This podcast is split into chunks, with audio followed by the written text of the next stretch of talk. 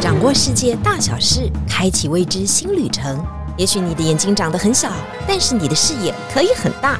金钟主持李天怡携手专业旅游玩家，每周引路带您遨游。天意情报站即刻启程，下一站。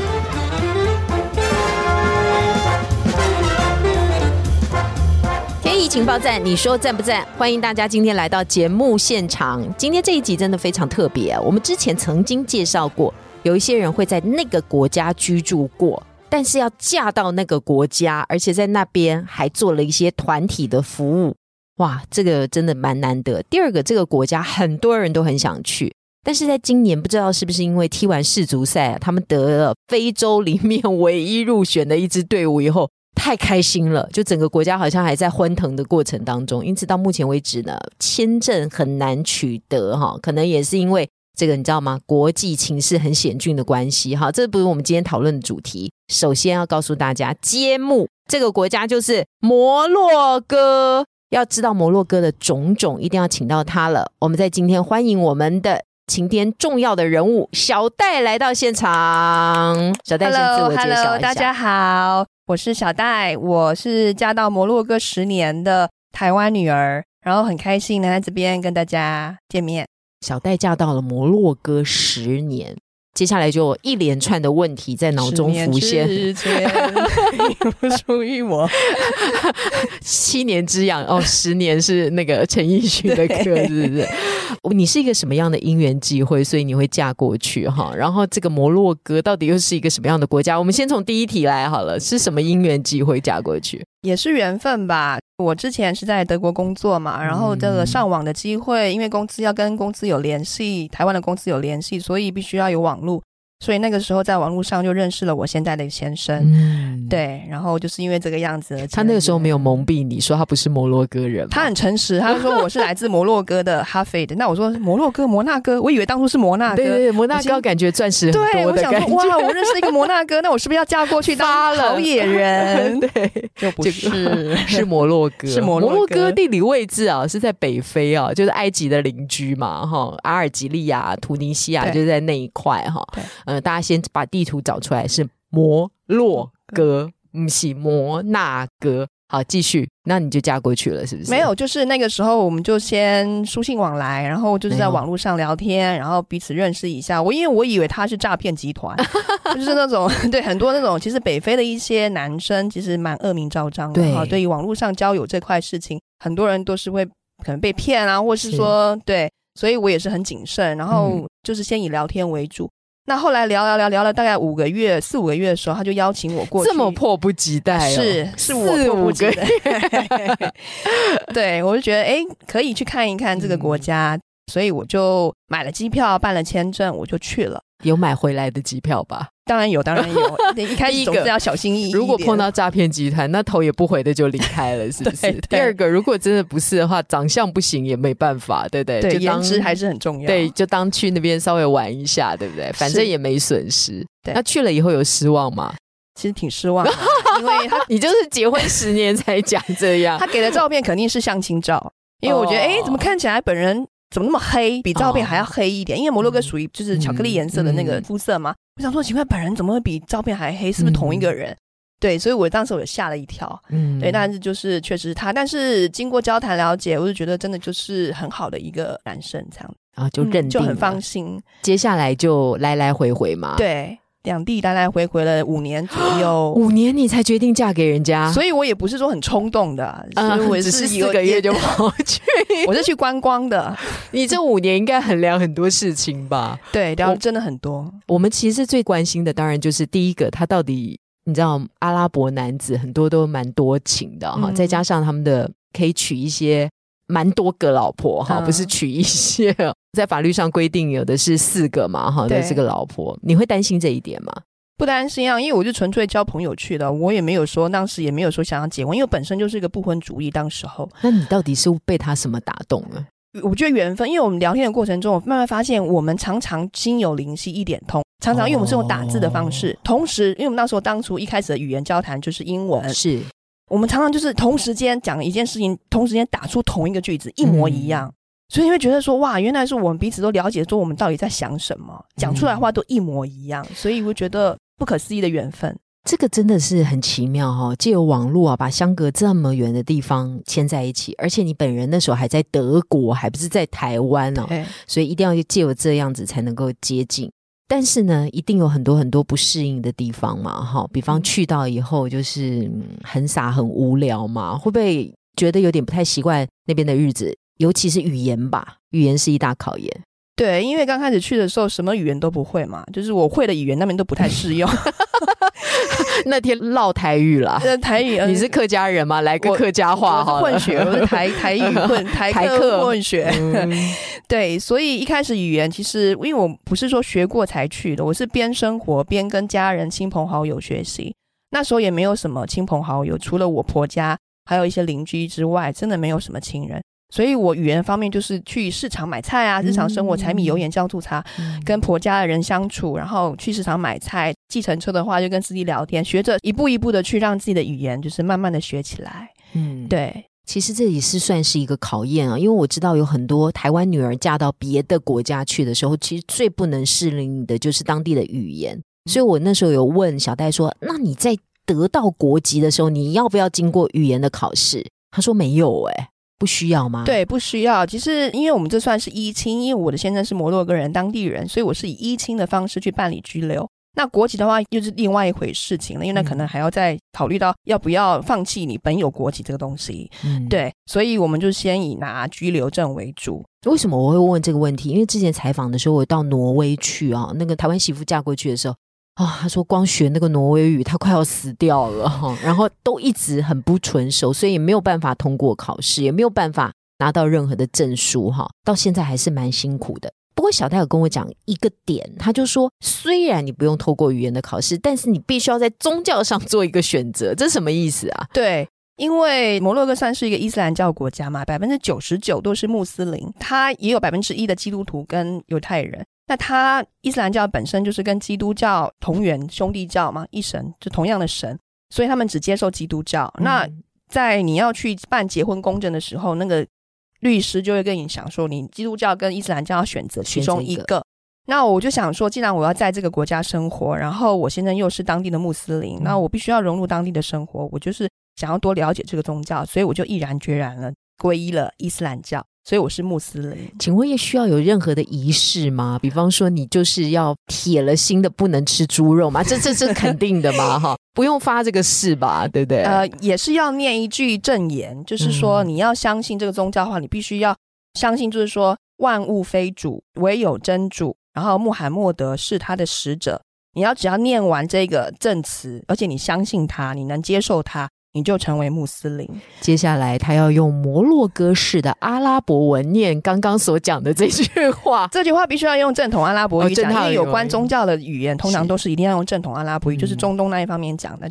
阿沙杜阿拉伊拉伊拉拉穆罕默德苏鲁阿拉，就这句话。哦，对，我知道大家都听不懂，但也没有关系。就是说，我们崇信嘛，哈，阿拉是我们的真主嘛，哈，所以我们未来所有的都要依靠他嘛。大概是这样的，那接下来你宣誓以后，你就可以嫁给你的摩洛哥老公嘛？对，然后 就办所有的文件都可以一起办，就已经变成结成连理了。对，那你需要认识可兰经吗？因为我是穆斯林，所以我也想了解古兰经这个东西，所以我还是会到处去问、去学，然后去包含问清真寺的教长，包含我身边的亲朋好友、我婆家的人，我问他们是如何去做礼拜，如何做斋戒。因为我穆斯林有五功六性嘛，所以这些功课都一定要做，所以我都会花了很多时间去了解他。除了你认识经典之外，你成为穆斯林之后，你对他所有的祭拜的仪式也要能够理解嘛？对，礼拜。对，之前我们访问到阿拉伯的领队的时候，他就跟我们讲说，一天要五次啊。对，请问一下，你也是这样吗？对。所以等一会我们日落之后，你就要拜 拜。时间一到，马上就是要对，就是做五次礼拜，称上不婚宵，就是按照太阳的走向，然后一天做五次的礼拜。他不是看几点说哦几点到，不是，他是看太阳的方位。嗯，比如说晨拜的话，就是日出之前第一拜，所以叫晨嘛。然后晌就是晌午正午的时候，然后不在下午三点到五点的时候第另外一半，然后昏就是黄昏的昏，就是婚礼，对，不是那个婚礼啊，嗯是黄昏的婚礼。再来就是太阳下山之后，晚霞消失之后，最后一拜叫宵礼，所以五次的礼拜时间。请问一下，你是只有在摩洛哥这样，还是就算你回到台湾来，也是如此般的虔诚呢？呃，在摩洛哥很虔诚，因为地域的关系，老公在旁边监视着啊，你今天做老公跟礼拜了没？你一起你今天做礼拜了没？每天都会提醒我。嗯那但因为家里回到台湾之后就没有人就督促我了，所以我就有时候就忘记，要不然就有时候就偷懒一下。阿拉会原谅你。我觉得心诚伊莎拉是这个。对对对，我们为什么要讲伊沙拉这句话呢？他就说，有的时候他在刚刚到摩洛哥的时候，也真的还不能适应这件事情。伊沙拉有点像是 God bless you，但是它比 God bless you 的想法好像更宽阔一点。这个帮我们解释一下好吗？对，其实摩洛哥很常讲，我想伊斯兰教世界的人应该都很常讲 “inshallah”。inshallah 的意思就是说，如果真主阿拉应允应许的话，如果说你想要做一件事情，然后但你不确定会不会确实去完成，或者说你中途有没有发生一些事情，一切都是以随缘的心态。就台湾人讲的随缘，嗯随谁的缘？随真主阿拉的缘。所以呢，比如说我今天要明天要跟朋友去约见面吃饭，比如说明天下午三点好了。哎，跟谁谁谁，我跟你约哦，明天哦，明天三五三下午三点在哪个咖啡厅？OK OK，inshallah，inshallah。当他讲 inshallah 的时候，你就要注意了哦。为什么？因为会不会去，去不去得成，这不是我能决定的，是真主阿拉决定的我可能早上可能就中午睡了午觉，一醒来就迟到了，就会发现时间来不及了。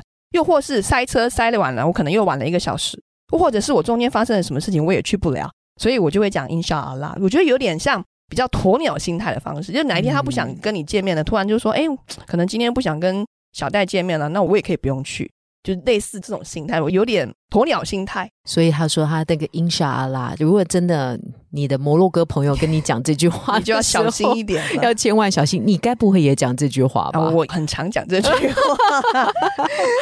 他已经是一个道地的摩洛哥人了。嗯我们刚刚特别讲到他的这个工作生涯啊，他后来到摩洛哥啊，其实也闲散度过四五年的时间，因为他住的地方比较不是我们一般旅游观光景点会去的地点哈，那个地点呢比较是大型 villa 或者度假村进驻的地点，所以有很美丽的海滩。那个地点，你刚刚跟我讲，它叫做阿加迪尔，阿加迪尔，大家自己上地图 Google 一下，它有点在西南方的这，个中间摩洛哥国体的中间凹进去那一块。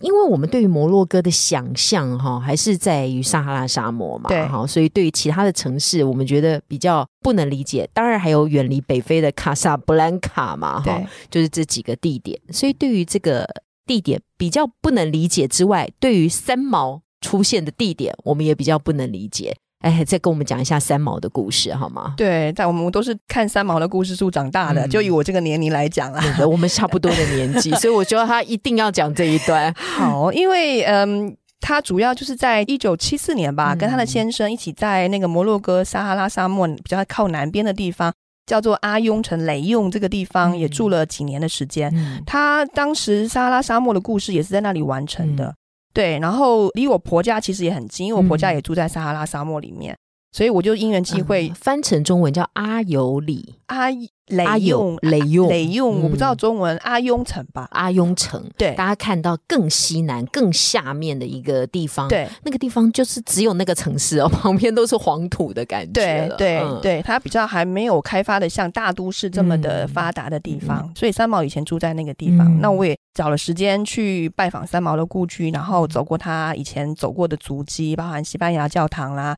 还有国家餐厅啊等等的一种很怀旧的风情。嗯嗯，不过刚刚小戴有特别跟我们讲说，其实摩洛哥它最重要的矿产就是磷矿嘛，哈，所以磷矿当然用在很多地方啊。磷矿很重要的就是武器上面一定会使用到磷矿哈。那那个阿尤城，就是以前三毛的先生荷西他所服务的公司，其实就跟磷矿相关，所以他非常有容易落脚在那里，在那里展开他的生活哈。他写的那些撒哈拉的纪实都是发生在那里。那附近都是黄土一片，所以我们对于撒哈拉的印象也就是黄土一片，是这样吗？嗯，其实上我们台湾人可能对撒哈拉沙漠的观念就是哦，那个很高的沙丘，然后骑着骆驼看着夕阳，是不是？对是是我们头上还要包个头巾，然后随风会飘 还要这样吹，有没有？对对。那其实不是的，在摩洛哥主要撒哈拉沙漠大部分都是盐漠跟砾漠，嗯或者是干涸的一些小溪湖泊。嗯。对，那真的有沙漠的话，就是全摩洛哥只有两座著名的沙丘，嗯一个就是我们比较市面上比较大家都会去的那个叫做 Mezuga，美足感，对，然后那个有个叫雪比大沙海。嗯。然后再往南哈、就是还有另外一个叫 Chigaga，就另外一个沙丘，嗯。对，那个就比较更原生态一点了。但是我们一般的旅游团大概只会在北部的那个比较东边的的那个大沙漠，对对，美苏嘎的沙漠美祖嘎，里面对沙漠，对你可以拍上这样的照片哈，就代表你到摩洛哥到此一游。当然，摩洛哥要看到的很多啊。为什么会讲到沙漠的生态？因为它就缺水嘛，所以水其实对摩洛哥来讲非常非常的重要。水当中可以看到它的饮食啊，这个饮食呢，只会看到马铃薯跟红萝卜，所以也是跟水有关呢、跟我们讲一下它当地最重要的，我们到底要吃什么啊？吃什么？他们最主要的那个、呃、主食就是像我们的米饭是米饭嘛，然后他们就是面包，嗯。家家户户妈妈会亲每天都是做自己做。自己擀自己擀嗯面包做。然后呢，吃的部分就是主要就是像那种陶土锅，我们叫做塔吉锅，塔吉锅，对，陶土锅，然后盖子是用那种尖的三角锥形的，嗯甚至还有圆弧形的那种盖子。这个是摩洛哥当地的吗？还是来自于其他地方？对，当地的就是当当地的那个博博尔，因为北非这几个国家，包含旁边的阿尔及利亚、突尼西亚，嗯都是博博尔人的家乡。嗯只不过就说为什么变成阿拉伯世界，是因为从中东阿拉伯来的那些人哈，就阿拉伯人，然后就把这个地方给收服了，所以才会有阿拉伯化的这个情况发生，包含伊斯兰教也是。所以当地主要还是原住民为主，那塔吉锅就是主要博博尔人的主食，它就是一个陶土锅，然后里面就是放肉啊、蔬菜，然后放很多的香料，比如说孜然啦、姜黄啦、然后肉桂啊等等，慢火炖一两个小时，然后炖的很软烂，嗯，入口即化那种感觉。对，所以就沾着面包吃。所以小戴跟我说，就是因为这种塔吉锅也害了这个摩洛哥人，因为他们就不咬嘛，对因为都已经煮的很烂很烂了，每次端来都是一大锅的，对对只有面包要咬吧。对，只有面，但是 因为面包沾了那个酱汤汁，哦所以也变得比较软湿湿软一点，嗯所以就很好吞。嗯我觉得他们应该每个人都可以成为大胃王吧，因为直接用吞的就不用嚼了。你该不会在家也在煮这个塔吉锅吧？我偶尔会煮，但是我现在比较哦偏中式料理，就是比较喜欢吃台菜，但我就会互相两种料理就是轮流做这样子。对，摩洛哥也可以做台菜哦，你到底是用什么样的奇怪的伎俩才能达到这样的语？当然是我自己背从台湾背了几十公斤的那些柴米油盐酱醋茶过去煮的。请问一下，你在摩洛哥生活，你觉得最重要的佐料是什么？酱就是有这一味哦，酱油跟沙茶酱，我跟你讲无敌，只要你随便用什么沙茶酱、酱油炒，你讲每个人都说超好吃，真的啊。真的吗？我给我邻居试过，我婆家试过，大家都闻香。每次要卤那个牛肉，因为不能吃猪肉嘛，我就卤那个牛肉。哦，那邻居都来敲门呢，就会说：“啊，你今天是不是又做了中式料理啊？我嗯，嗯刚好时间也差不多了，是不是该该吃饭了？我我也不好意思赶他走嘛。好好，一起来，一起来，一起来，就炖了一大锅，然后大家吃的很开心。所以沙茶酱是你的独门秘方，对我都不跟他们对讲。说这是什么，我说哦，这个很难，这个很难，这个哦，这个煮法很困难。这个我本来问小戴说，该不会是味精吧？他说 no no no，就是牛头牌沙茶对酱，这个就很够了，真的哎。嗯，不过当地真的它的资源是比较有限的，所以说我们想要炒个什么空心菜哦，那叫天方夜谭，因为它根本种不出菜来。它最多就是红萝卜这些因为料，缺水就是根茎叶的作物啊，在那边可能可以被找到。对，但是因为缺水啊，它也发展出另外的行业嘛，哈，就是洗澡很不容易。跟我们讲一下他们的澡堂文化好吗？哦，因为乡下地方嘛，不是说家家户户都有浴室，都有冲澡的，它通常这个大水桶，然后就舀水这样子，就省水嘛。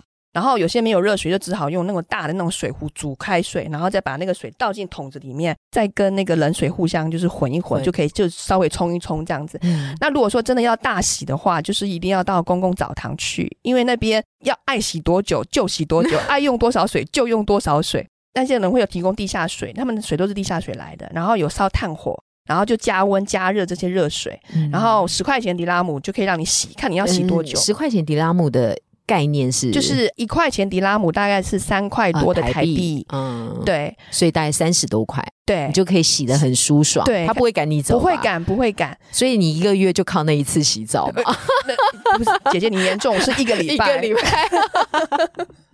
我想说，在撒哈拉沙漠生活，可能也不会流汗嘛，对，比较干燥，对不对？所以很多人大概就是三五天洗一次，或甚至一个礼拜洗一次，然后喷很多香水。哦，但是天气很热啊，身体还是会有味道，所以还是得洗嘛。对对，所以就会去公共澡堂。所以我说，开澡堂的人在那边都是发大财的人，真的真的，在每个乡间就是小地方都可以找到澡堂嘛。尤其是那种有些社区老城里面，社区就是一个社区一个社区都有一间澡堂。我觉得我们澡堂可以变成一集话题耶，你知道每个地方都有不一样的澡堂。那个土耳其不是会打得人家身上都红彤彤的，但是摩洛哥没有这些服务，对不对？都要靠自己。基本上是，但是你也可以进去之后，你觉得后背没人刷，然后又没有姐姐妹妹亲朋好友吗？对。柜台就是你缴了钱之后，柜台就问你说：“啊，你需不需要一个人帮你擦背或者是按摩的？”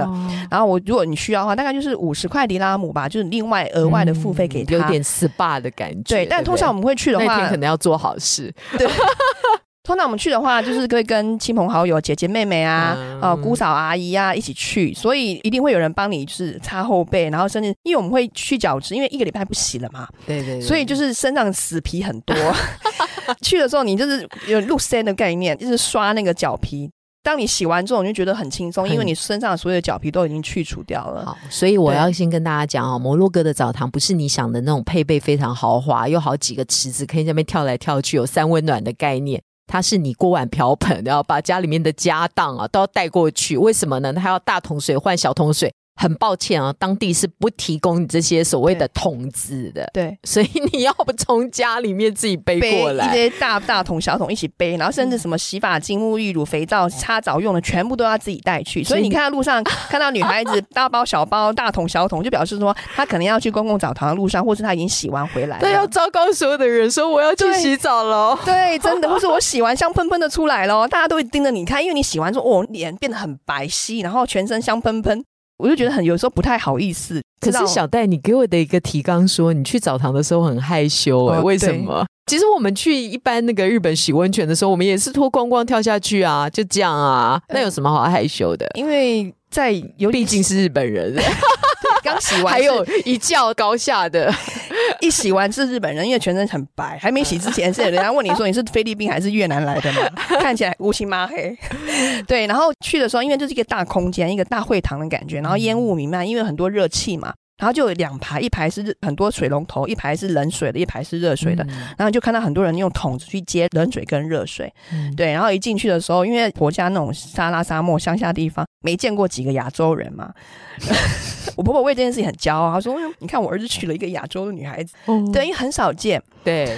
然后呢，我第一次去是更不用说脱光的呀。对，我跟你讲，我第一次朝鲜是跟我小姑去的，要不然我真的是会逃出来。大家里面闹哄哄的一堆女孩子、女人啊，三姑六婆、四妈阿姨什么之类的。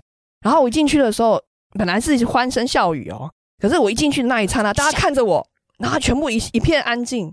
哪来的？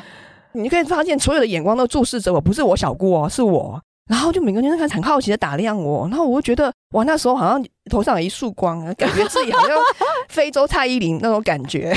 我觉得非洲蔡依林，对我们亚洲人的体型就是比较瘦弱嘛。对，又进去，然后全身脱光光，然后觉得哇，我看每个人身材都很丰满啊，然后每个胸部都很大。对，然后我就看着我自己的，我觉得我才像真正的非洲难民。我去了之后，我就觉得一直这样手这样遮着，就是很不好意思，下面遮，下面遮，不知道遮该遮上面还遮下面。所以有比较才会有失望，有比较才会有高兴。是，然后他们应该很高兴，你应该很失望。是是是是，看看别人，想想自己的概念。没有没有，我们有自豪的是别的地方啊，比方我们有吃苦但要。呃，现在要讲到这一段吗？对，嗯，摩洛哥真的是一个还蛮特别的地方哦，因为我们这一集都没有讲到景点啊，是因为呢，嗯，其实摩洛哥我们一般的旅游团的走的比较是北摩洛哥的这个部分嘛，哈，南摩洛哥的部分比较偏到撒哈拉沙漠，一般欧美人是非常喜欢去那里，就是度假、阳光、沙滩呢。啊，北摩洛哥呢，有经过阿拉伯人、罗马帝国啊等等的侵略洗礼之后啊，有一些特别的古迹。这些大家都非常非常容易查到，但是能够深入摩洛哥当地过生活，那小戴绝对是第一个人。你有去统计一下，说你们当地有多少台湾人在那边居住吗？不正确统计，预估好像不到十个吧。就是手指指出来，可能还不能凑满。其实我不是第一个去的啦，对还有在我之前一个姐姐也是也嫁过去，比我早你认识她吗？认识，但是她住最北边，我住最南边，通常都是这样，距离好。遥远。所所以就很难碰很难碰到面所以不太可能。对，这时候要靠家人跟亲人才能够支撑下去。请问一下，你嫁过去的时候，你家人有反对吗？当然有反对，啊，闹了一场革命，真的好像在演。狗血那种撒狗血的连续剧一样，真的真的还蛮戏剧化的。那这样经过了几年？跟我现在认识到现在也是二十几年嘛，嗯那在前面几年五六年的时间，我们家人其实还是很不能接受的，尤其是我爸爸，哦，对他觉得说非洲，然后又是伊斯兰教，然后又是不熟悉的一个地方，文化背景都不一样，然后可能大家对伊斯兰教可能心里也觉得。还有那个就是不能吃猪肉、不能喝酒、可以娶四个老婆的地方。对，然后我妈还问我说：“你过去是排第几哦，？”对，所以他们也会 Google 啊，也会查很多资料啊，对会担心对对其实都是爱女儿的。对请问现在状况还好吗？现在在我爸走之前，其实他就是已已经有接受了，对哦，因为我先生有特别来台湾，特别到家里来跟我爸爸就是求情，说他哦一定会好对我地好，好好你照顾我。确实也是。他说过，哎呀，小戴现在非常的激动啊！呃请问一下，在疫情的时候，先生没有办法来吗？对，因为疫情就是不稳定嘛，然后嗯大家也怕嘛，那个时候，嗯所以我们有两年多没有见面。哦，然后他去年有来，然后来办了居留证，下个月可能就会要过来试试看居住在台湾这样子。要来台湾生活了，每天都可以吃到酱油跟对，开心死了 跟。炒饭，对对？台湾的料理就是这么的好吃。是，我们非常欢迎小戴的先生能够重新的体验台湾文化，应该是第一次在台湾常常居住，然后体验台湾的文化。我们张开双手欢迎这个摩洛哥女婿来到台湾，谢。谢。好，今天天意情报站非常的有意思哦，因为我们很少很少能够访问到这么居住在当地这么久的人，然后从他怎么嫁进去。不过下一集当中，我们要来好好的聊聊景点了，我们还是必须要务正业啊。还是希望大家能够到摩洛哥去玩，了解这个地方的风土民情文化。那大家如果喜欢这一期节目的话，也欢迎订阅、分享、按赞哦。今天非常谢谢小戴来到现场，我们要呼一下我们的台呼天怡情报站。你说赞不赞？哇，谢谢谢谢谢谢小戴大家，谢谢，拜拜